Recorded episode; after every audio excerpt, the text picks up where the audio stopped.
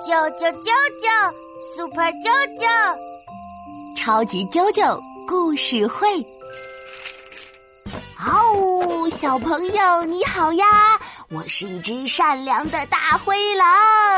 咦，大灰狼都是坏蛋！小宝贝，别怕别怕，我是一只大灰狼，从来不吃羊。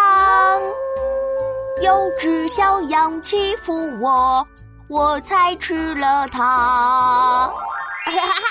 骗人！小羊怎么会欺负大灰狼呢？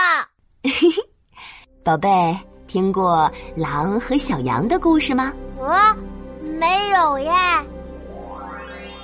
有一只大灰狼来到一条小溪边，看到一只小羊在那儿喝水。妈妈，小羊也爱喝水吗？当然啦，小羊和小朋友一样，也要多喝水才会健康哦。嗯嗯，啾啾爱喝水。这只大灰狼看到小羊，口水都快流出来了，它眼睛咕噜咕噜的转啊转。它在想，我该怎样才能吃到这只白白胖胖的小羊羔呢？坏蛋大灰狼不能吃小羊。可是坏蛋就想干坏事呀，他想到了一个大大的坏主意，于是装出恶狠狠的样子，跑过去对小羊大声说：“喂，小家伙，没看到我也在喝水吗？你把我喝的水都弄脏了。”妈妈，小羊怎么把水弄脏的呀？嘿嘿，这个问题呀，小羊也搞不明白。于是他很有礼貌地说：“狼先生，您站在上游，水是先流过您身边，再流到我这儿来的。我怎么会把您喝的水弄脏了呢？”嗯，就是就是。大灰狼一听骗不过小羊，眼睛咕噜噜一转，又想到另一个坏主意。他又怒气冲冲的对小羊说：“就算这样吧，可你还是个坏家伙。我听狐狸说，去年你在背地里说我的坏话啊？真的吗？说坏话可不对。